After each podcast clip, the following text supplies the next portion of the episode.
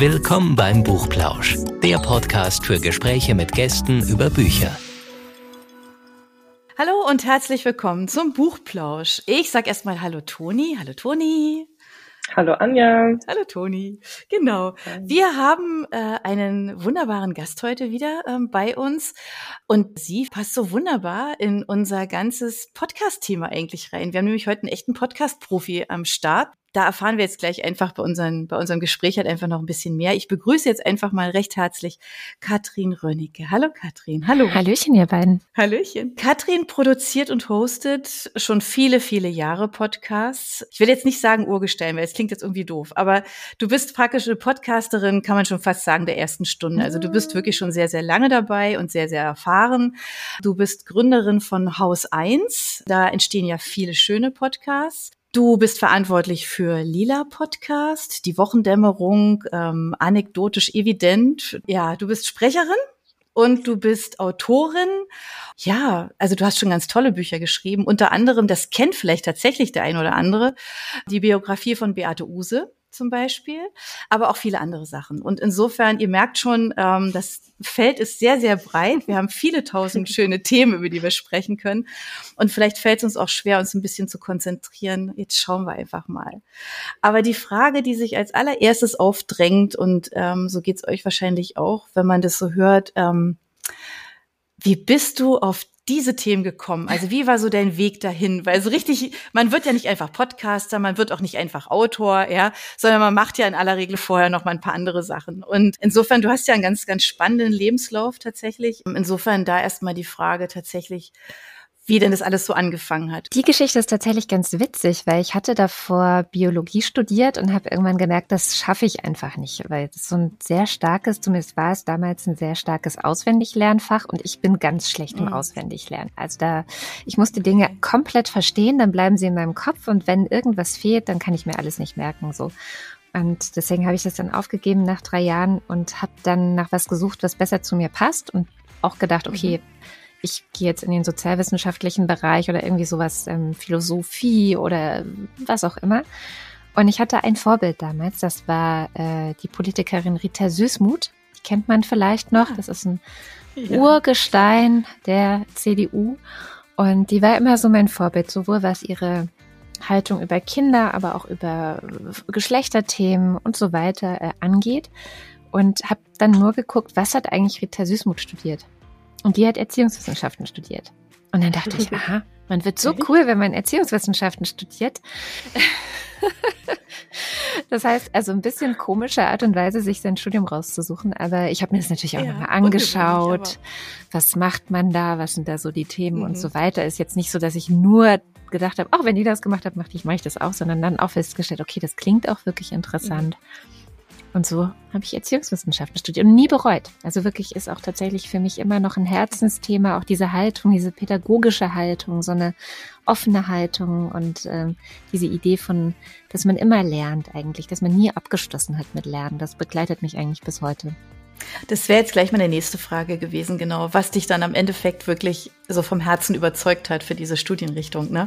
Aber das hast du jetzt ja dann schon in dem Fall beantwortet im Grunde. Ja, und ich war immer schon auch so bildungspolitisch sehr interessiert. Also ich beschäftige mich seit eigentlich 20 Jahren ähm, mit dem Thema Bildungspolitik und reg mich natürlich auch entsprechend darüber auf, dass da so wenig passiert oder dass es so ein Riesenschiff-Tanker ist, Damit der, wenn er. Bist du nicht. Ja. ja. Also es hat auch da ganz gut dazu gepasst. Es hat einfach auf vielen Ebenen gut gepasst. Mhm.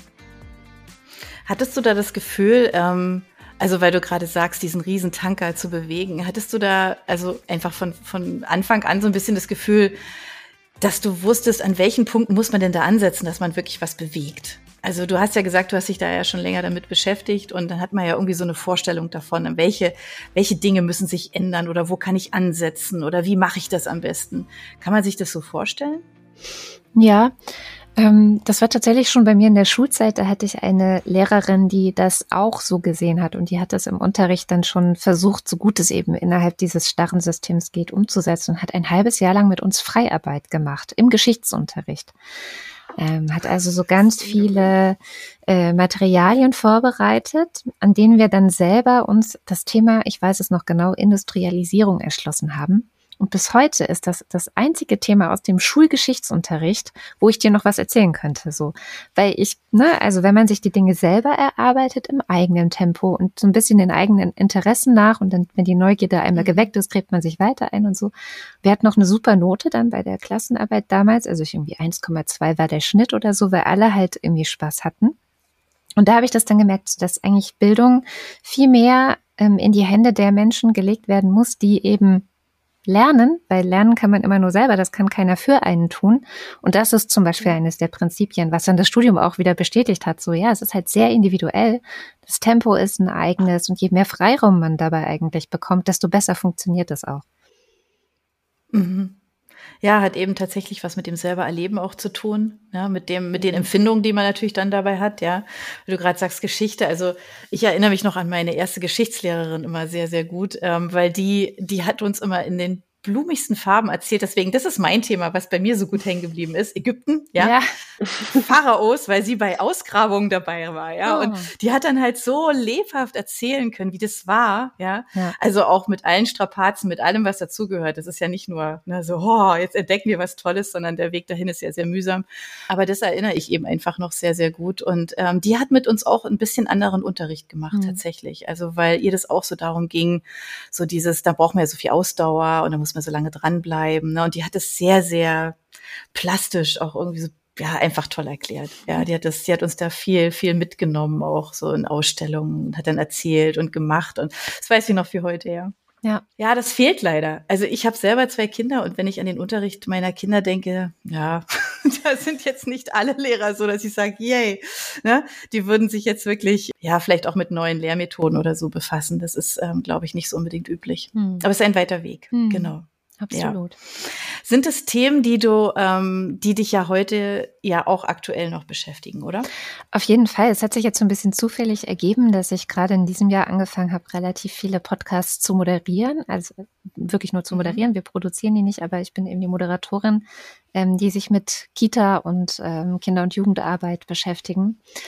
Ähm, und das passt einfach dann super. Also da merke ich dann auch, wie mein Herz aufgeht und auch zu sehen, also gerade im Kita-Bereich kann ich euch erzählen, passiert so wahnsinnig viel und es sind so viele tolle Leute, die sich ganz, ganz viele Gedanken machen, wie man Kinder zu partizipativen, demokratischen, selbstbewussten Menschen ähm, machen kann und ihnen also da wirklich tolle Werkzeuge an die Hand gibt, die wahrscheinlich fürs Leben gut sind. Und ja, also da geht momentan, und ich finde die Situation im Moment schon auch schwierig. Wir kommen aus der einen Krise, wir haben die Klimakrise vor uns, wir haben immer diesen Krieg. Und dann zu sehen, so aber im Kleinen, so in den Kitas mit den Kindern, da passiert ganz, ganz viel Tolles. Das ist so mein, ja, mein, mein Happy Place momentan. Total schön. Ich will aber noch mal äh, wissen jetzt, äh, ganz interessant, wie bist du denn dann dazu gekommen zum Podcasten? Also du hast dann das, das Studium abgeschlossen und dann sofort gemerkt, oh, Podcasten, das finde ich jetzt total super? Oder wie ist da so deine Liebe dazu entstanden oder dein, dein Weg dahin? Mhm. Ähm, Nee, eigentlich überhaupt habe ich mir das nie so vorgestellt. Also ich, ich glaube, den Beruf Podcaster oder Podcasterin, den gibt's ja auch noch gar nicht so lange. Das ist ja, mhm. weiß ich nicht. Ja. Also dass hier so diese große Podcastwelle kam, ich glaube, das war vielleicht so 2016, 2017. Da war ich ja schon längst fertig mit mhm. dem Studium. Ich wollte eigentlich immer Journalistin werden und schreiben, also Autorin, so Buchbücher schreiben, aber auch Texte schreiben. Das war immer so mein Ding. Und ich bin über den Feminismus zum Podcasten gekommen. Also das war ja auch mein erster mhm. Podcast, der Lila Podcast, ähm, den ich mhm, zusammen mit mhm. meinen beiden Kolleginnen Barbara Streide und Susanne Klingner gestartet habe, die ich wiederum vom Bloggen kannte bei der Mädchenmannschaft und die ich aber vor allem auch durch ihr Buch kannte. Und da sind wir vielleicht beim ersten Buch. Ähm, Wir Alpha-Mädchen ist schon uralt gefühlt, viele Jahre her, 2008 ist es erschienen. Und war so eines der mhm. ersten Bücher eigentlich in Deutschland, die so das Wort Feminismus wieder nutzbar gemacht haben für eine, für eine Frauen, Frauenbewegung oder für eine emanzipatorische Bewegung hier in Deutschland. Das waren jetzt ja mehrere Schleifen, ja. Ne? so einmal nochmal zurück, zurück, mhm. zurück. Und das mit dem Schreiben, das ist ja tatsächlich was, was dich ja schon, also wirklich schon sehr, sehr lange begleitet. Ähm, du hast eben das Bloggen angesprochen ähm, und du hast ja auch schon relativ früh ja tatsächlich auch für verschiedene Zeitungen auch geschrieben, ne? Und ähm, unter anderem den Freitag. Mhm. Ähm, wie kam es denn dazu? Also du hast ja gesagt, bloggen, Frage eins. Bloggen, wo hast du gebloggt, für wen, für mhm. was? Was war dein erstes Thema für Bloggen? Fragen wir erstmal so eins nach dem anderen. Schön, schön der Reihe nach. Schön der Reihe nach, okay.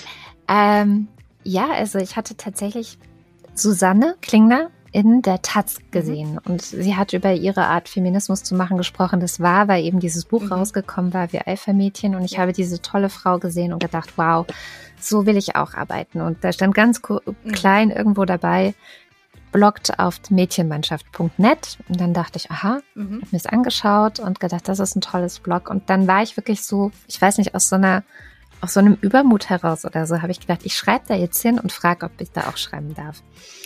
Und ich hatte schon so ein paar Referenztexte. Ich habe auch schon mich mit Geschlechterdemokratie auseinandergesetzt gehabt und aber Feminismus so als Wort noch nicht benutzt, weil auch ich wie wahrscheinlich ganz Deutschland, bis auf ein paar einzelne ähm, Personen, fand das halt ein total altbackenes Wort noch damals.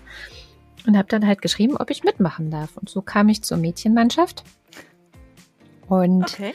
ähm, das war dann wahrscheinlich einfach auch durch dieses Buch Wir Alpha-Mädchen, das wirklich viel debattiert wurde, dann 2008, mhm. viel in den Medien und dann viel Aufmerksamkeit auf die Mädchenmannschaft. Dann haben wir den ersten Preis auch irgendwie gewonnen, so ein Bloggerpreis 2008 und so weiter. Also dann war ich einfach mit im Team und irgendwie hat es dann auch funktioniert. Dann hatte man wieder eine Referenz und dann ähm, konnte ich beim Freitag eine Kolumne schreiben. Als, also eine feministische Kolumne letztendlich auch. Mhm, was ja auch mega spannend ist. Ja. Also, der, also der Freitag als solcher und dann Ne? Und dann halt eben deine, deine Kolumne, das ist natürlich schon auch echt ein, ähm, einfach ein ganz spannender Schritt. Ich denke, das wird mit dir auch viel gemacht haben. Ähm, hattest du, also wie, wie kann man sich das vorstellen? Also sowohl bei äh, Mädchenmannschaft als auch beim Freitag, ähm, was jetzt so die Themenwahl zum Beispiel betrifft. Hattest du da komplett freie Hand oder wo, wo hast du dir deine Themen eigentlich so, so geholt, genommen, aufgepflückt? Ja, ich bin da eigentlich immer meiner eigenen Neugierde nachgegangen. Also wenn ich irgendwas verstehen und wissen wollte, dann dachte ich, ja gut, vielleicht verstehen andere das auch noch nicht so ganz oder wissen es nicht. Und dann habe ich mich eingegraben, eingelesen, versucht Zusammenhänge herzustellen und dann halt darüber geschrieben. Also schon so ein bisschen eine Mischung aus klassischer Recherche, aber auch eben ganz klar geleitet von meiner persönlichen Neugierde und auch ganz viel, natürlich in der Kolumne ist ja auch immer, dass man viel eigene Haltung und viel eigene Meinung einbringt. Ähm, das war auf mhm. jeden Fall auch ganz stark mit dabei. Was ja auch ganz schön ist. Ja, ne? ist absoluter Luxus. Kann. Also, dass man, dass man diese Freiheit hat, das ja. ist ja nun, ja, genau, das ist Luxus, aber ein schöner, ja, ein ganz schöner auch. Mhm. Das heißt also, du hast ja erstmal das gemacht, wo ja wirklich so dein, dein Herz auch dafür geschlagen hat. Also das eine war ja eben das äh, Thema so Erziehung im weitesten Sinne mit allem, was dazugehört, aber eben auch das Schreiben, hast du ja gesagt, du wolltest ja unbedingt. Ähm, wann hast du denn so das Gefühl gehabt, jetzt bist du reif für ein eigenes Buch. Also dass du sagst, es ist ja auch, ich finde, es ist ja ein Riesenschritt. Mhm. Also ein Buch zu schreiben ist ja was völlig anderes als jetzt ein Artikel. Du musst ja wirklich auch wieder diese Strecke ja auch durchhalten. Du brauchst ja ein ganz anderes Bild dazu im Kopf. Wann war es bei dir so weit, dass du gesagt hast, jetzt kommt mein erstes eigenes Buch? Also ich war immer bereit dafür, aber die Welt war nicht bereit für mich. Okay. also okay. Man, okay. das ist so, man stellt sich das immer so romantisch vor, aber in Wahrheit war es bei mir wirklich ganz unromantisch. Ich habe halt versucht, Klinken zu putzen. Ich glaube, ich habe zwei zwei äh, LiteraturagentInnen kennengelernt, bevor ich dann meinen jetzigen Literaturagenten hatte, der es dann auch für mich geschafft hat, einen Verlag zu finden für mein erstes Buch. Und die anderen beiden waren halt so, naja, das ist schon alles eine ganz nette Idee, aber so richtig ist das irgendwie noch nicht. Und mm, also die waren nicht überzeugt von mir und insofern musste ich da ganz schön drum kämpfen, dass ich dann wirklich irgendwann mein erstes Buch machen durfte. Und ähm, ja, also völlig unromantisch. Ich war immer bereit dafür, aber ich musste erst mal jemanden finden, der auch bereit dafür ist, ähm, oder einen Verlag vor allem finden, der bereit, dafür, äh, mhm. bereit ist dafür, mir auch ein bisschen Geld zu zahlen. Das ist ja auch nicht ganz unwichtig, so dass ich dann auch ein bisschen Zeit freischaufeln kann dafür. Also es lag noch nicht fertig in der Schublade? Nee, die Gedanken natürlich sehr unsortiert schon im Kopf, aber ähm, es lag nicht fertig in der Schublade. Und letztendlich wollte ich eigentlich über was ganz anderes schreiben. Und dann hat mein jetziger Literaturagent aber gesagt, nee, nee, du bist doch die, die für Feminismus steht, du machst jetzt auch was zum Thema ähm, Feminismus oder eben Emanzipation. Und dann habe ich gesagt, na gut. Und hast du es dann auch ganz schnell geschrieben? Ganz schnell nicht. Also ich habe eigentlich irgendwann mal festgestellt, dass ich für alle Bücher einmal so anderthalb Jahre brauchte, weil ich natürlich auch viele andere Sachen mhm. machte nebenher. Ich habe auch zwei Kinder und ich habe auch immer irgendwie gucken müssen, dass Geld reinkommt und ganz ehrlich mit Büchern Geld verdienen. Ich glaube, das können vielleicht, weiß ich nicht, zwei, drei Prozent der AutorInnen, aber ich glaube, die meisten nicht so richtig. Ähm, und insofern, äh, ja, lief das immer nebenher. Ne? Und dann braucht man halt seine Zeit mhm. dafür. Und leider für Beate Use hatte ich nicht so viel Zeit. Ich hätte mir die vielleicht dann auch per Vertrag ähm, irgendwie erkämpfen sollen. Aber da war dann leider ein hundertster Geburtstag, der, wo es dann fertig sein musste. ja. Aber ich denke so anderthalb Jahre. Ja, weil du gerade Beate Use, die Biografie ähm, nochmal erwähnst, genau. Ähm, Wäre das Buch denn dann länger geworden oder nur anders, wenn du mehr Zeit gehabt hättest? Sicherlich auch länger. Also ich habe dann gemerkt, dass ich irgendwann mhm. ähm, einfach keine Zeit mehr hatte. Also ich, ich hatte aber auch das Gefühl, so das Wichtigste ist gerade gerückt. Also das war so ein bisschen die Schwierigkeit, dass wir, also sowohl ich als auch der Verlag, als auch ähm, mein Agent, wir dachten alle, ja, Beate Use, da ist ja sicherlich alles schon mal zu erzählt worden und ich muss das nur zusammentragen und nochmal schön schreiben, so, ja. Okay. Aber das war leider nicht so. Und ich bin dann in diesem Beate Use Archiv gewesen, was es in Hamburg gibt und habe festgestellt, ah ja, ist jetzt ein bisschen blöd, aber die ganze Beate Use Geschichte, wie wir sie seit Jahrzehnten erzählen, das hat sich halt ein PR-Typ ausgedacht und dahinter gibt es noch sehr viel mehr zu entdecken. Und da müsste ich mit Leuten sprechen und Interviews führen und okay. mich in Akten eingraben, mhm. um halt so das realistische Bild auf Beate Use ein bisschen herauszukitzeln. Und da waren vor allem die, ja, ich sag mal so ihre ersten, ja, ersten Jahre im Geschäft, aber auch so in bis, bis in die 70er, 80er hinein war es eigentlich sehr, sehr interessant. Und ich habe dann für mich aber auch gemerkt, dass so die Person Beate Use, diese emanzipatorische Powerfrau, die man immer so im Kopf hat und auch die so mhm. für die sexuelle Befreiung gekämpft hat, das ist dann irgendwann vorbei, weil auch in der Firma Beate Use dann ein Mann das Ruder übernimmt und dann kommt das, was vielleicht ihr auch kennt aus den 90ern, dann wird das ja irgendwie so eine komische, ja, so eine, so eine typische männerzentrierte Pornofirma, sage ich jetzt mal ein bisschen platt, ja.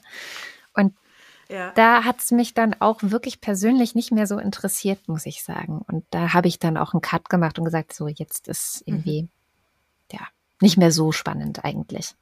Hast du über sie, also du hast es jetzt schon so, so angedeutet, ne, dass man äh, so in der Öffentlichkeit halt so ein Bild hat, aber dass sie ja auch tatsächlich, ja logisch, also ja auch noch andere Facetten hatte. Aber gibt es so Sachen, wo du sagst, das hat dich echt überrascht? Wenn wir jetzt mal bei Beate Use bleiben. Ähm, ja, eigentlich hat mich fast alles überrascht.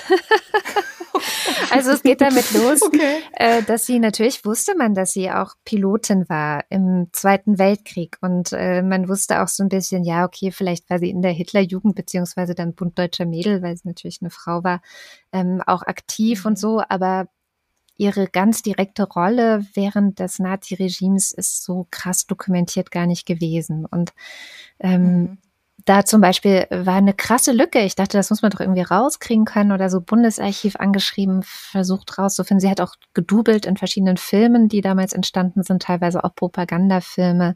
Also solche Sachen. Und da ist so ein Loch. Und das hat mich zum Beispiel überrascht, dass da jetzt nicht HistorikerInnen schon seit Jahren gucken, was war die Rolle von Beate mhm. Use im Naziregime oder sowas. Gibt's halt nicht. Und dann geht es so weiter. Also es gibt so eine Geschichte, die geht über die Schrift X, mit der ist Beate Use berühmt geworden. Ähm, eine Anleitung für Frauen, wie sie Schwangerschaft verhüten können auf natürliche Weise. Also wir sagen heute vielleicht natürliche Familienplanung.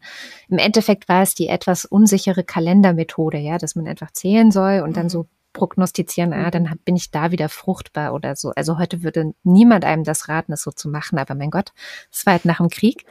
Und das hat sie halt mhm.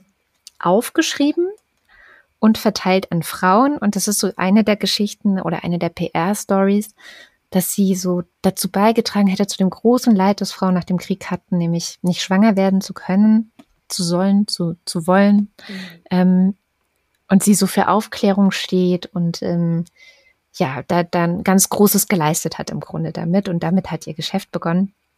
Und das mit dem Geschäft ist richtig, aber eigentlich hat sie das nicht gemacht, weil sie so eine Mutter Teresa Person ist, sondern weil sie halt Geld verdienen wollte. Und sie hatte vorher mhm. versucht, selbstgebraute Haarwuchsmittel zu verkaufen. Das hat nicht so gut funktioniert. Sie hat Traumdeutung versucht. Das hat nicht so gut funktioniert. Und dann hat sie halt dieses ähm, tatsächlich aus irgendeinem Buch aus der Bücherei abgeschrieben, wie man ähm, so eine Schwangerschaft verhüten könnte und für nicht gerade wenig Geld so ein Flugblatt verkauft dann mhm. an bedürftige Frauen. Also mhm. ziemlich geschäftstüchtig einfach. Das habe ich auch gerade gedacht. Ziemlich geschäftstüchtig ja. eigentlich. Ne? Ja. So, also. Und das wurde dann hinterher aber so, ich sag mal, heroisiert als sie hat tausenden Frauen ja. okay. äh, geholfen. Naja. Mhm. Aber das klingt so ein bisschen, also ich sag mal so, als, als Journalist hast du ja dann so lauter, hast du ja lauter so Ansatzpunkte, wo du sagst, ah, da hätte ich jetzt gerne ein bisschen mehr Zeit. Mhm. Da würde ich jetzt gerne genauer mal recherchieren, mal hinter noch mal gucken, noch mal befragen, wie du ja schon angedeutet hast. Ähm, meinst du, es gibt dafür noch mal die Chance, also zu sagen, ähm, ich mache das mal für eine Geschichte, gehe ich da noch mal tiefer rein? Für mich jetzt ich mhm. bin so ein bisschen durch mit dem Thema. Also das ist auch, okay. weil ich dachte, ich kannte auch so viel mehr nicht als diese Story, die man halt kennt und dachte, spannende mhm. Frau ähm, steht für die Emanzipation und was weiß ich, ist irgendwie cool. Und dann war halt Entzauberung nach Entzauberung und irgendwann denkt man so, nee, eigentlich mag ich die nicht. So, ich schreibe hier gerade ein Buch mhm. über jemanden, den ich wirklich unsympathisch finde. Also je länger ich ja. mich mit dieser Person beschäftigt habe, desto weniger mochte ich sie und Nee, es reicht dann auch. okay, das ist nachvollziehbar. Ja. Ja. Absolut. Gibt es denn jemanden, also wenn du jetzt so die Wahl hättest, wenn du also hast du ja, was heißt die Wahl hätte? Also du hast ja die Wahl, aber gibt es so jemanden, wo du sagst, ja, das fände ich jetzt total spannend. Da über die Person würde ich wahnsinnig gerne ein Buch schreiben. Oh, da gibt es so viele. Aber zum Beispiel die eingangs erwähnte Rita Süßmuth, die finde ich tatsächlich immer noch mhm. ziemlich toll, ähm, weil die auch wirklich ähm, mit einer Klarheit immer noch spricht und also so, die hat sich mhm. nicht verbiegen lassen. Oder auch Claudia Roth, die finde ich genauso äh, faszinierend. Also Politikerinnen, mhm. die einmal durch diesen Politikbetrieb durch sind, den ich auch mal so ein mhm. bisschen in Ansätzen kennengelernt habe und auch viele äh, frühere Freunde von mir sind PolitikerInnen, also äh, echte, mhm. ähm, so dass ich weiß, wie der, dieser Betrieb funktioniert, weswegen ich mich auch dagegen entschieden habe, jemals dahin zu gehen, weil ich wusste, das ertrage ich nicht. Und diese Frauen, die das machen und sich da nicht verbiegen lassen und ganz klare Haltung zeigen, mhm. die faszinieren mich tatsächlich am meisten. Also Claudia Roth fällt mir ein, Rita Süßmuth fällt mir ein. Ähm, und wenn ich länger drüber nachdenken würde, kämen bestimmt noch ein paar andere, aber ja. Das stimmt. Da musste ich jetzt gerade an die ja, Unbeugsamen denken. Der Kinofilm, genau. der letztes Jahr, glaube genau. rauskam. Mhm. Mit den ganzen Politikern ja. fand ich ganz, ganz toll. Ja. Hast du, hat dir, hast du auch gesehen? Hat dir auch gefallen, bestimmt? Den, ja. Genau, den hatte ich äh, vor der Pandemie schon gesehen und also als quasi Preview und dann kam die Pandemie und dann wurde er immer verschoben, mhm. verschoben, verschoben. Wir haben die ganze Zeit gefiebert, dass mhm. er endlich mhm. rauskommt, weil er so toll ist. Ja. Genau. Ja, absolut. Würde dich denn auch ähm, jetzt mal was ganz anderes, ein ganz anderer Bereich, in eine, vielleicht auch ein ganz anderes Genre als Autorin interessieren? Sagst du, du würdest dich da gerne mal irgendwie ähm, in was ganz abgedrehtem Fantasy oder irgendwas anderem ausprobieren oder sagst du, du möchtest in dem, in dem einen bleiben oder Krimi, genau. Also wie sieht es da aus? Was hast du denn so, oder hast du irgendwelche laufenden Projekte gerade, die, die dich beschäftigen? Ähm, naja, ich eifere äh, oder ich habe die Tendenz, meinen Vorbildern nachzueifern und ich bin sehr großer Fan von einigen Romanautorinnen und deswegen habe ich schon sehr großen Bock, Romanautorin zu werden. Ich habe aber jetzt kein konkretes Projekt. Also doch eigentlich so ein bisschen schon, weil ich will erstmal das Romanschreiben lernen. Also ich habe wahnsinnigen Respekt davor. Ich merke, dass mhm. das verglichen mit dem Sachbuch also wirklich eine richtige Kunst ist, ein richtiges ja, ähm, Handwerk so ein Stück weit auch und aber gleichzeitig dieses, man muss kreativ sein, man muss aber auch sein, sein Handwerk verstehen und das gleichzeitig ohne dabei zu verkrampfen und also, ein, also ich wirklich größter Respekt für Leute, die einfach so Romane schreiben. Ich ähm, merke, dass ich das gerade nicht schaffe, aber das ist so eins meiner Ziele, äh, wenn ich mal wieder ein bisschen mehr Zeit habe. Im Moment mache ich tatsächlich einfach nur Podcasts die ganze Zeit, den ganzen Tag. Mhm. Das ist eine wunderbare Überleitung. Thema Podcast. Wir haben es angekündigt, ähm, genau. Du bist ein Vollprofi, du machst das schon eben sehr, sehr lange und ähm, vor allem machst du schon, also bevor eigentlich so diese richtig große Welle eigentlich losging. Ne? Ähm, und du hast ja schon verschiedene Auszeichnungen ja schon bekommen, auch für die Podcasts, die du machst, ähm, begleitest. Ähm, das ist ja, das liest sich ganz, ganz toll. Und ähm, da einfach klar, also die Frage, die muss jetzt kommen, was war dein erster und warum? Weil Podcast war ja zu dem Zeitpunkt, wo du angefangen hast, war das ja eben nicht so ein laufendes Thema, dass jeder gesagt hat, heute ist es ja irgendwie, wenn du sagst Podcast, ah ja klar, das war aber da noch eigentlich noch nicht so. Ja, und ähm, insofern könnte ich mir vorstellen, das war schon auch so ein Stück weit vielleicht eine Herausforderung.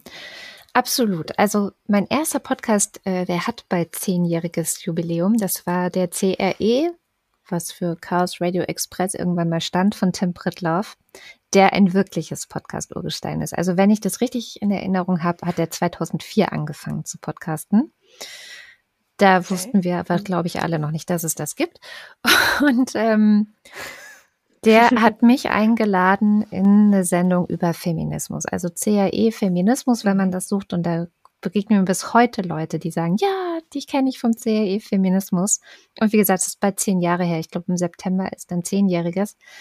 Das war so meine Einstiegsdroge. Also er hat mich eingeladen. Ich wusste zum Glück nicht so, wer Tim Brittloff ist. Also ich kannte ihn aus dem Freundeskreis, aber ich wusste nicht so, ja, wie viel Reichweite der tatsächlich hat. Ich wusste auch nicht so richtig, was ein Podcast ist. Ich dachte halt, das ist so ein bisschen wie Radiosendung. Und bin dann in sein Studio und wir haben geredet und dann waren das irgendwie drei Stunden zwanzig, glaube ich. Und das Beeindruckende daran war, also wir haben sehr intensiv über Feminismus geredet, wirklich alle möglichen Facetten. Und bei Tim ist es so, es gibt einen Blog zu diesem Podcast und jeder kann dort in diesem Blog kommentieren. Und es sind auch hunderte Kommentare gekommen. Und ich kenne es aus unserem Mädchenmannschaft-Blog oder kannte es damals aus unserem Mädchenmannschaft-Blog halt so, dass wir tausende Kommentare hatten, die wir nicht freigeschaltet haben, weil sie beleidigend, drohend, mhm. äh, verletzend, diskriminierend und so weiter waren. Ja. Und mhm. das mhm. war da nicht. Also es hat mich total geflasht, weil ich wusste, er moderiert Kommentare gar nicht und dachte schon, ja, okay, dann steht ja der ganze Scheiß da, den wir nicht freigeben würden, der steht dann da halt. Und das war aber nicht. Also wirklich auch Leute, die gesagt haben, ich kann mit Feminismus nichts anfangen, haben halt trotzdem total zivilisiert Kritik geübt und erklärt, warum sie damit nichts anfangen können. Und Großartig. Mhm. dann dachte ich so, okay, mhm. ja, vielleicht hat das was mit dem Medium zu tun, dass Leute erstmal zuhören müssen und dass auch vielleicht sich Zwischentöne viel besser transportieren und dass man irgendwie viel mehr mhm. die Möglichkeit hat, Dinge auch zu vertiefen. Und so ist dann tatsächlich der Lila-Podcast entstanden. Also, dass ich dachte, okay, vielleicht ist wirklich einfach Podcasting das perfekte Medium für feministische Debatten. Und mhm. mhm. dann haben wir 2013, also ein Jahr später, das wird dann nächstes Jahr zehn Jahre, haben Susanne, Barbara und ich eben den Lila-Podcast angefangen, geguckt, wie es funktioniert, ob es funktioniert. Und siehe da, es hat sich auch da wieder bewahrheitet. Also es ist ganz, ganz selten, dass wir mal einen Kommentar nicht freigeben. Ähm, und die Leute mhm. hören zu, diskutieren sehr, sehr toll miteinander. Also wir haben auch eine super Community, die einfach, ja, also wo wir gemeinsam auch so dieses, wir haben Lust, gemeinsam immer mehr, immer weiter zu lernen und miteinander eben feministische Ideen zu entwickeln. Und das ist richtig cool. Ja, es hört sich so an, als wenn, als wenn ihr so eine, so eine aufgeschlossene, neugierige Hörerschaft habt. Ähm, aber weil ihr das selber ja auch seid. Ja. Also die Themen, die sind ja wirklich, also die ihr in dem Podcast habt, äh, ähm, wir stellen den Link dazu rein. Also ihr müsst da alle ähm, tatsächlich unbedingt mal drauf gucken, weil das ist so ein weites mhm. Feld, was ihr da aufmacht. Ähm, und das ist für jeden spannend. Also ich bin mir hundertprozentig sicher, dass da jeder Themen findet, wo er sagt, ach echt jetzt? Ah, da muss ich jetzt mal reinhören. Also das macht neugierig und man muss natürlich in Summe, aber ich glaube, das ist bei Podcasts, glaube ich, generell irgendwie so ein bisschen der, der Punkt. Man muss halt so ein bisschen aufgeschlossen sein für was auch immer denn da kommt, ja. ähm, muss man sich ähm, ja auch so ein bisschen diese, diese Offenheit auch bewahren und sagen, okay, jetzt höre ich da einfach mal zu und guck mal.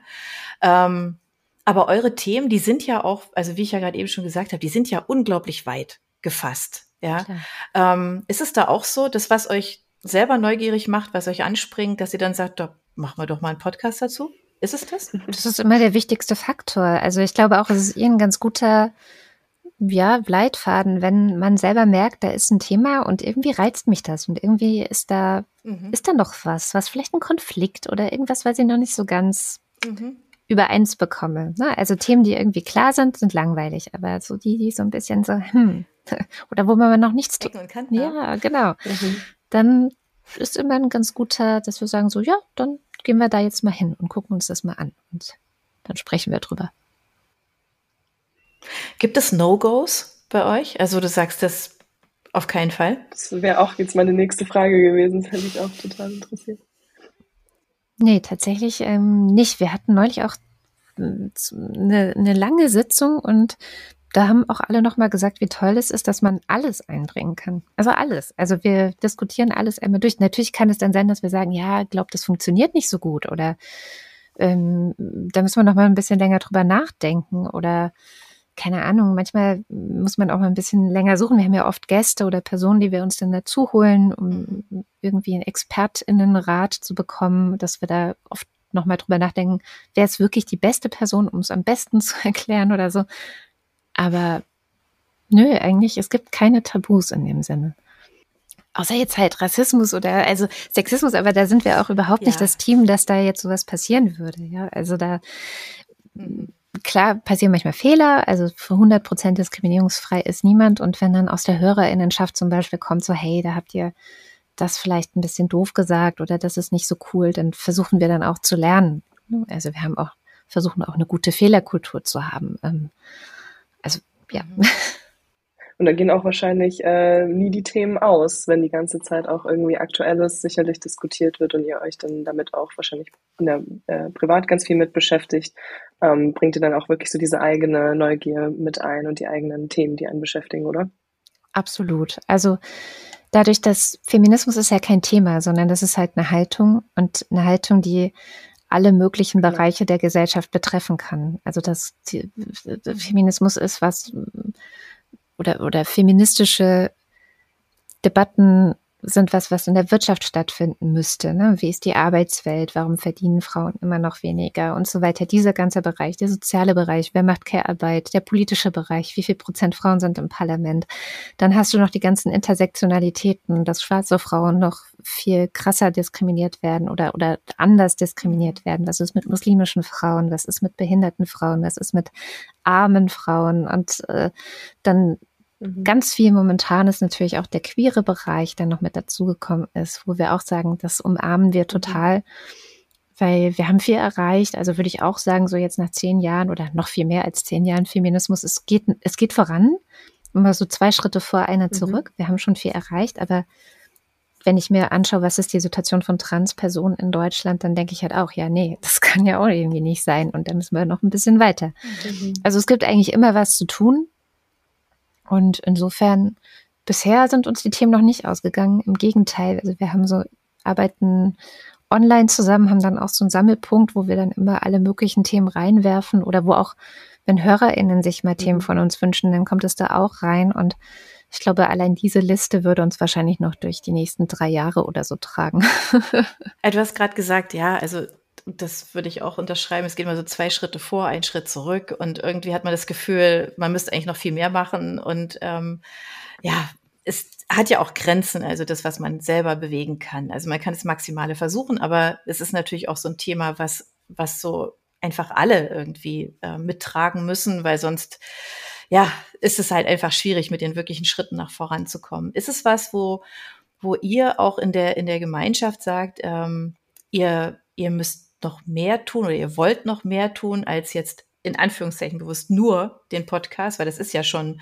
ähm, schon mal ein ganz, ganz, ähm, ja, ich mal etwas ganz Bewegendes, sage ich jetzt mal bewusst, weil ähm, das ja Themen aufwirft, die man vielleicht auch jetzt gerade nicht auf der Uhr hatte. Ja, also es geht euch ja auch so, dass ihr dann ne, untereinander sagt, ach echt jetzt, ah okay. Hm. Also ist es für euch so ein, ist es so ein Anliegen, das euch treibt auch? Ja klar, also ich glaube das ist wahrscheinlich, warum wir alle irgendwie senden, dass wir die Hoffnung haben, jemanden mhm. zu erreichen und dann mitzuziehen. mhm. Und tatsächlich das Feedback, was wir bekommen, sagt auch, dass wir da für viele ganz wichtig sind. Und wenn es nur so eine Etappe ist, mhm. die wir dann vielleicht eine Person mhm. begleiten bei ihrer Entwicklung, aber das ist ein sehr häufiges Feedback, gerade auch von jungen Frauen, die dann sagen, ähm, es ist so wichtig, dass ich euch gehört habe, weil ich mich jetzt traue, meinen eigenen Weg zu gehen, mein eigenes Ding zu machen, meine eigene Stimme zu benutzen.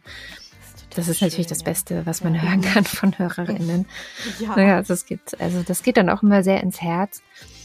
Und ähm, klar, also wir versuchen natürlich immer noch weiter zu wachsen und noch mehr Leute zu erreichen, gerade auch jüngere Leute oder auch Männer. Also wir haben leider so ein etwas Ungleichgewicht. Ich glaube, um die 80 Prozent Frauen und 20 Prozent Männer, die uns hören.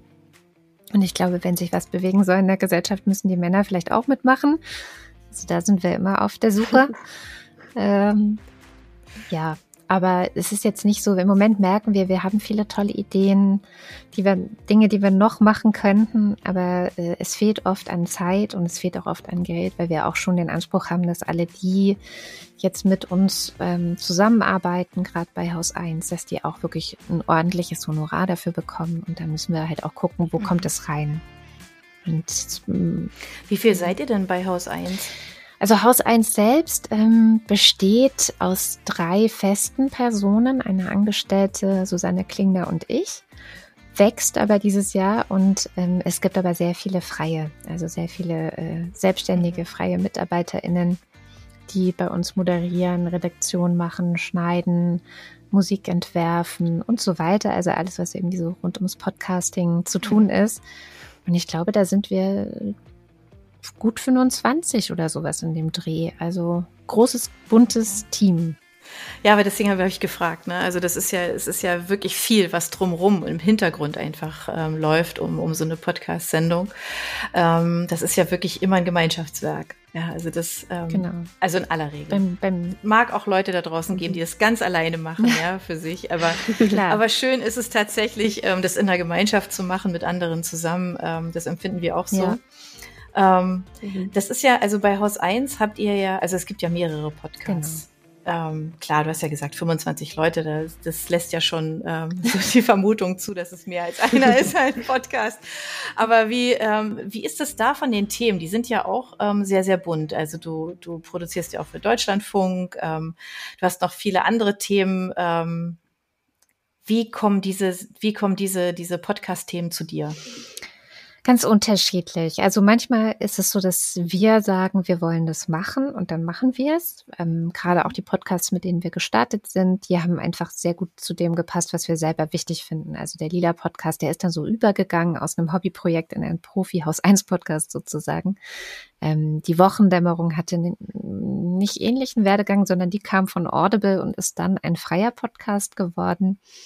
Und mittlerweile gibt es aber auch ähm, zum Beispiel JournalistInnen, die auf uns zukommen und sagen, sie haben eine Idee, sie haben ein Projekt. Dann versuchen wir die zu unterstützen, wenn uns das Projekt auch zusagt. Ähm, aber äh, also das ist immer so die, die Grundvoraussetzung ist, dass wir selber denken, ja super, einfach super wichtig, super cooles Thema, wollen wir unbedingt machen. Und auch mhm. da ist dann halt die eigene Neugierde oder eben so das eigene ja, das eigene dafür brennen, dass, dass wir einfach sagen, ja oder nein. Also entweder wir, wir sind total begeistert oder wir sind total dahinter oder wir sind eher so, nee, dann, dann lieber nicht. Und ähm, alles eigentlich so ein bisschen, also mein Bereich ist immer so die politische Bildung und so emanzipatorische Themen oder eben Bildungsthemen. Und Susanne macht ganz viel zu ähm, investigativen Sachen und sehr schön erzählte Storytelling-Formate. Also das ist so ihr Steckenpferd. Und so teilt sich das so ein bisschen auf und wächst langsam und dann kommen neue Leute ins Team. Also beim Lila Podcast haben wir auch vor zwei Jahren dann eben auch explizit jüngere Leute ins Team geholt, die wir dann so ein bisschen wie ausgebildet haben quasi und die jetzt eben mhm. selber dann auch ähm, diverse Sendungen wuppen, wo wir dann noch so ein bisschen beratend zur Seite stehen, aber äh, die auch inzwischen wirklich super einfach ihr ihre Stimme erheben und ihr eigenes Ding da machen. Das ist richtig cool auch. Gibt es da für dich irgendwie so ein Ziel, wo du sagst, da wollen wir hin mit Haus 1? Das kann man gar nicht so sagen. Ich weiß, aber eigentlich sind wir da, wo wir sein wollten. es ist, ähm, wir haben halt vor fünf Jahren gedacht, so, wir probieren das jetzt aus, mal drei Jahre und wenn es funktioniert, ist schön und wenn es nicht funktioniert, ist es dann auch nicht mhm. schlimm, dann machen wir wieder irgendwie was anderes. Also wir hatten auch beide lange Zeit so noch einen Fuß in anderen Türen, ich mit meinen Schreibsachen und Susanne bei der Süddeutschen und so.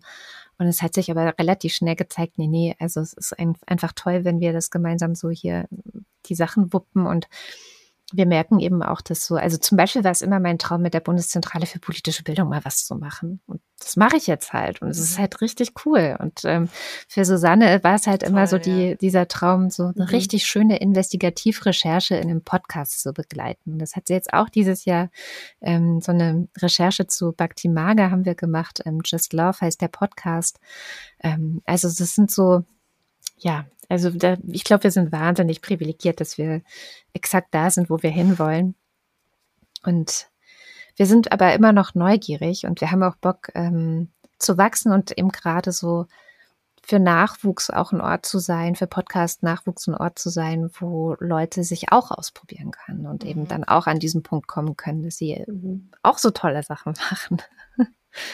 Und wird es dann noch äh, neue Podcast-Ideen und neue, neue Projekte geben bald bei Haus 1? Ist es was, was ständig weiter wächst? Oder seid ihr gerade so, okay, wir haben jetzt gerade die Themen und die beschäftigen uns? Ja, also ja und nein. Also im Moment sind wir an der Stelle, wo wir ganz oft Sachen auch absagen. Also wenn wir Anfragen bekommen, weil wir einfach schon ziemlich voll sind und auch den Anspruch haben, ja, wir wachsen, aber wir wachsen langsam und wir wachsen so, dass wir selber noch mitkommen und uns nicht überfordern ähm, mit dem Tempo. Mhm. Ähm, ja. Und gleichzeitig ähm, haben wir immer Bock auf neue Sachen. Und äh, also ist immer irgendwas in der Pipeline und da kommt auch irgendwas, aber da kann ich jetzt so viel noch nicht zu sagen, weil ich bin so ein bisschen mhm. abergläubisch mhm. und rede nicht über ungelegte Eier. Ja, ja klar, ja, klar. Aber es ist offensichtlich ein Thema, was, ähm, was nicht nur dir, sondern auch ähm, deine, deiner Mitstreiterin, deinen Mitstreiterinnen ähm, wahnsinnig viel Spaß macht. Ähm, ich glaube, das ist halt auch wichtig. Also das, was du vorhin mal gesagt hast, so dieses das Herzblut dafür brennen, das wirklich richtig gut finden, ein klares Ja zu, zu einem mhm. Thema. Ähm, wenn das dabei ist, dann wird es auch einfach gut. Bin mir ganz sicher. Also das ist ähm, das ist was, was einfach gut funktioniert. Ja, wenn man so ja, wenn man wirklich so das eigene Engagement mit dabei hat. Mhm. Ja. Und die Themen, wenn man dafür brennen kann, ganz klar. Die Frage, die sich natürlich dann so gegen Ende ähm, aufdrängt, bei uns ist immer die Frage nach Büchern. Ja. Ähm, jetzt hast du ja so, so umrissen, was du alles machst, was ähm, schon eine ganze Menge ist. Und wir haben jetzt sicherlich nur so ein paar so, so klitzekleine Blitzlichterchen irgendwie auf all das geworfen.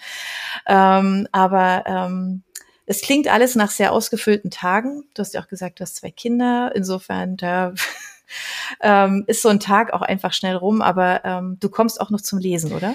Ja, meistens schon. Also es äh, ist mir auch einfach etwas, was mir sehr, sehr wichtig ist. Also ich habe viele Dinge, die ich im Leben oder viele Krisen auch und viele Dinge, wo ich, wo ich auch mal gestrauchelt bin in meinem Leben, habe ich überwunden mit Hilfe von Büchern. Insofern ähm, okay. sind mir Bücher so meine treuesten und wichtigsten Ratgeber eigentlich auch oder auch die Möglichkeit, mal in irgendeine andere Welt abzutauchen. Ähm, mhm. Von daher, ja, ich lese immer noch sehr, sehr viel. Und jetzt wollt ihr, ja, was wollt ihr denn gerne für Tipps haben? Wir sind total offen. So also du kannst einfach sagen, passt auf, die letzten drei Bücher, die mir echt gut gefallen haben, sind. Oder ähm, im letzten Jahr habe ich ein Buch gelesen, was mir gar nicht mehr aus dem Kopf geht. Oder das schönste Buch, was ich je in meinem Leben gelesen habe. Das, könnt, das hat bis jetzt noch keiner beantworten können, weil alle nämlich immer sagen, ah, es gibt Ja, man, das ist also sich für eins Aber wer weiß das schon? Du hast freie Wahl. Ja. Wir sind total offen. Also das, das Buch, das ich zuletzt wirklich weggebinged habe, also wo ich wirklich nicht mal zwei Tage gebraucht habe, obwohl es über 400 Seiten oder ich glaube sogar fast 500 Seiten hatte, war von Alice Oseman. Die ist die Autorin auch von Heartstopper. Das ist jetzt diese Netflix-Serie, die, also das wurde als Mhm, Netflix-Serie mhm. verfilmt. Kennen vielleicht einige. Ich kenne es tatsächlich die Serie noch gar nicht, weiß nur, dass das so ist. Und die meisten sagen, ah ja, die kenne ich. Mhm. Ähm, ich kenne nur ihr Buch über ähm, Asexualität. Das heißt Loveless. Also sie macht generell so Ju- Jugendliteratur, aber ich verschlinge das total gerne Mhm. auch trotzdem. Ich finde das immer, mir ist das total wurscht. Ähm, Jugendliteratur, Kinderliteratur, Erwachsenenliteratur. Ich bin da. Ja. Genau, also Loveless von Alice Oseman, das habe ich wirklich verschlungen, mich wirklich sehr gefreut, weil die Protagonistin ist eben asexuell und findet das so nach und nach raus und ähm, es ist wahnsinnig witzig, liebevoll und ganz toll geschrieben. Also ich konnte es wirklich nicht mehr aus der Hand legen. Und ganz, ganz anderes Buch, was ich aber auch wirklich verschlungen habe und, und super spannend fand, war das Buch Faschismus. Das ist jetzt ein harter Themenwechsel. Äh, von Ja. Paul Mason. Paul Mason ist so ein, ähm, der denkt gerne über so Sachen nach, wie ich glaube, das, das andere Buch, was ich von ihm gelesen hatte, hieß Vom Ende des Kapitalismus oder so ähnlich. Also da, oder Postkapitalismus, Mhm. weiß ich gar nicht mehr. Also da hat er so äh, drüber nachgedacht, wie der Kapitalismus enden könnte. Hat leider immer noch nicht, äh, also ist leider immer noch nicht passiert, aber gut. Ähm, aber das Faschismusbuch ist wirklich sehr, sehr gut, um gerade aktuelle ja, politische Entwicklungen auf der ganzen Welt mit anderen Augen noch mal zu sehen und ein bisschen wacher zu sehen und ähm, Mhm. vorsichtig zu sein, vorsichtig zu werden. Ähm, ja, dass man seine Demokratie auch verteidigt so ein bisschen und wie man sie auch verteidigen kann. Also er Mhm. gibt tatsächlich auch ein bisschen Ah, okay. Hilfestellung, was Menschen eigentlich tun sollten, wenn sie merken, uh, ähm, in meiner Gesellschaft geht's langsam ein Mhm. bisschen komisch zu. Genau. Und das eine, Ja, ja, das wollte ich gerade fragen, ne? Sich diesem Thema anzunehmen, ist natürlich, da kann man, also sollte man im Idealfall die Leute, die das lesen, auch nicht alleine lassen. Genau. Ne? Also dieses Mhm. ist schwierig, ne, an der, an der Stelle. Ähm, Ja. also es okay. ist schon so auch ein deprimierendes Buch, aber es ist auch nicht nur deprimierend. Deswegen kann ich Mhm. das guten Gewissens empfehlen. okay. Weil das auch immer so, zum Beispiel, wenn ich Bücher schreibe oder auch Podcasts mache oder so, ist immer auch so meine ähm, persönliche Haltung, dass ich Leute nicht mit Problemen alleine lasse, sondern immer auch so ein bisschen Mhm. Mhm. Lösungen mit anbiete. So, Ja, Ja. ja. Aber es ist nicht selbstverständlich. ja, Deswegen habe ich das gerade Ja, gesagt. total. Das ist halt, mm, ist immer so eine Sache, ne? Also, voll. Ja. Also auch gerade, wenn Nee, ich toll. persönliche Geschichten erzähle, dann immer nur die, zu denen ich dann irgendwie auch ein Happy End erzählen kann. okay, okay. ja, da bin ich echt ganz hart, weil ich dann denke, nee, also wenn ich jetzt selber noch ein Problem habe, für das, dass ich keine Lösung habe, dann will ich das auch nicht anderen überhelfen und aufladen und die damit alleine lassen. Das fände ich irgendwie Mhm. uncool. ja, und also das eine Buch, also ich glaube schon, dass ich das eine Buch habe. Ich habe es auch hier extra rausgelegt. Ähm, das ist Daring Greatly von Brené Brown, das kennt ihr vielleicht. Ähm, da geht es darum, wie man es schafft, sich einzugestehen, dass man eben verletzlich ist. Also, dass man Schwächen hat, dass man verletzt werden kann ähm, und warum das eigentlich die eine Person oder einen selbst erst richtig stark macht. Und dieses Buch hat, also als ich das gelesen habe, das hat auf jeden Fall, auch ganz viele Eselsohren, das hat Mhm. mein Herz geöffnet und mein Leben zum Positiven geändert. Oh, okay. Wow, Ähm, das ist ein toller Klingt ganz toll. Ja, wirklich. Also also wir machen es ja immer so, ähm, ihr wisst, also die, die uns ähm, schön brav immer folgen, die wissen, dass wir die Links zu den Büchern natürlich auch reinstellen. Mich haben jetzt alle drei gleich irgendwie so geflasht, dass ich mir die jetzt gleich auf meine persönliche Hitliste stellen werde von Büchern, die ich unbedingt lesen muss. Ähm, es klingt, äh, es ist vor allem, es ist sehr, sehr Mhm. unterschiedlich, ne? Also alle drei sind sehr für sich. Äh, bin mir sicher, ähm, dass ihr da auch eine tolle Buchempfehlung für euch daraus zieht. Ich bin auf jeden Fall sehr neugierig. Toni auch? Wenn ihr uns erzählen könntet. Mhm, ja. Große Augen neugierig, schon sofort mitgeschrieben. Ähm, nee, toll. Ähm, hab vielen, vielen Dank ähm, für die schönen Buchempfehlungen und ähm, dass du uns ein bisschen was aus deinem Leben erzählt hast, ähm, dass wir dich ein bisschen interviewen durften. Ähm, wir werden verfolgen, was du, was ihr ähm, alles so macht. Die Links zu den äh, Podcasts stellen wir auch natürlich hier mit rein, dass ihr alle nicht lange suchen müsst. Und wir sagen an der Stelle einfach vielen, vielen lieben Dank für deine Zeit. Ich danke euch für die Einladung. Es war Dankeschön. sehr schön mit euch. Wir sagen jetzt an der Stelle Tschüss vom Buchplausch. Bleibt uns treu folgt uns gerne, wenn ihr es noch nicht macht und meldet euch gern mit Empfehlungen, mit Fragen, ähm, auch wenn ihr Fragen an unsere Gäste habt, immer, das wisst ihr, schreibt uns einfach kurz und ähm, wir sind für euch da. Genau. Bis dahin, bis zur nächsten Folge, bis nächsten Montag. Bis dann. Tschüss, ciao.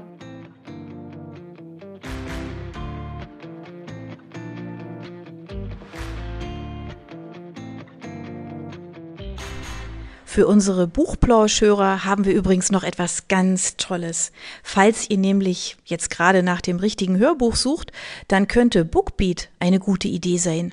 Stöbert durch über 50.000 Hörbücher. Entdeckt Bestsellerlisten, die Hörbücher von DP natürlich auch, oder lasst euch ganz persönliche Empfehlungen geben. Ihr wollt das einfach mal ausprobieren? Buchplausch und Bookbeat schenken euch einen ganzen Monat Bookbeat for free. Meldet euch einfach mit dem Rabattcode Buchplausch bei Bookbeat an oder geht auf die Seite www.bookbeat.de slash Buchplausch und schon seid ihr dabei. Den Link, den haben wir auch noch einmal in die Beschreibung der Podcast-Folge eingefügt. Also nutzt dieses wunderbare Angebot, einen Monat lang so irre viele Hörbücher zu hören, wie ihr wollt, denn genauso funktioniert Bookbeat. Das ist nämlich toll. Ihr könnt so viele Hörbücher hören, wie ihr wollt. Das ist doch jetzt genau das Richtige, oder? Also ausprobieren. Wir freuen uns mit euch. Bis dann.